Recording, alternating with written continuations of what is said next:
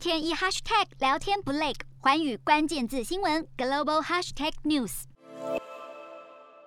本周的国际新闻快评，我们再次透过两件看似不相关的新闻来讨论一下战略模糊的重要性。首先，我们看到的是美国在外交辞令上持续加码支持台湾，不只是拜登总统和国务卿布林肯都曾经在早前公开的呼吁支持台湾参与国际组织的运作。这个星期由美国国防部发表的《中国解放军军力发展报告》当中，一百九十二页里用了大篇幅讨论台海的和平问题。外界都在揣测，美国对台海议题的战略模糊是不是已经出现了转变？与此同时，这个礼拜特斯拉总裁马斯克透过推特发文，引用了曹植的七步诗来分享心情，引发了诸多的联想。因为没有人知道马斯克葫芦里卖的是什么药，但是他的发言却在金融圈掀起了大风浪。相较于美国政府面对中国的策略，好像从战略模糊逐步转向清晰，科技巨子在金融战场里的操作，却明显的是想让人摸不着头脑，大玩战略模糊。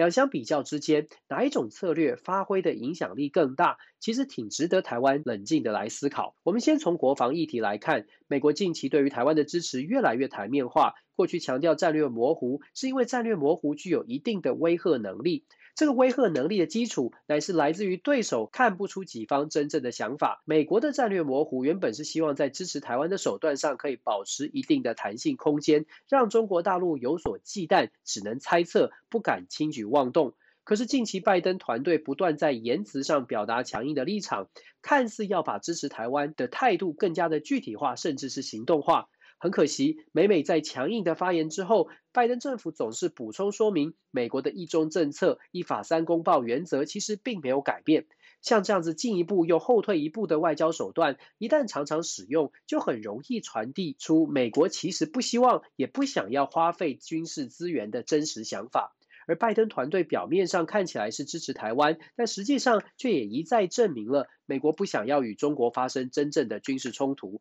那更遑论要为台湾做出什么样的重大的牺牲。战略模糊的威慑力就在这样子一进一退的操作之下，被打了很大的折扣。相较于政治人物在台海问题上面试图调整战略模糊的策略，商场上的马斯克透过社群媒体在近期不断的带动风向，他总是用隐晦的文字含糊的传达想法。马斯克的战略模糊非常成功的把特斯拉的股价迅速拉抬，可是我们只要冷静思考一下，就会发现特斯拉的股价翻倍，其实完全跟特斯拉这家公司本身是不是有新的科技突破或者产量的增减几乎没有关系。也就是说，马斯克透过释放出模糊的讯息，让自己的身家翻倍，拉抬特斯拉的资产，而他所耗的成本呢，居然只是在社群网络上面用似是而非的方式传递讯息。这个礼拜，马斯克又出新招，他用中国的七步诗来带新的风向。推文一出，各方立刻有不同的揣测。有人说，马斯克是为了回应联合国要求捐款的呼呼唤；也有人说，马斯克是在抗议拜登政府要加征的富人税。更有人猜测，马斯克是在拉抬他所投资的各种数位货币。不过，比较少人谈的是，马斯克选择中国诗词，或许还带有拉拢中国市场的意图。因为最近这几个月，特斯拉的公司在中国的产量和销售量都创下了新高。马斯克所运用的战略模糊，透过社群媒体和他自己本身带风向的能力，得到了惊人的实质收益。坦白说，就是因为没有人看得懂马斯克的目的，他的战略模糊才可以发挥到极致。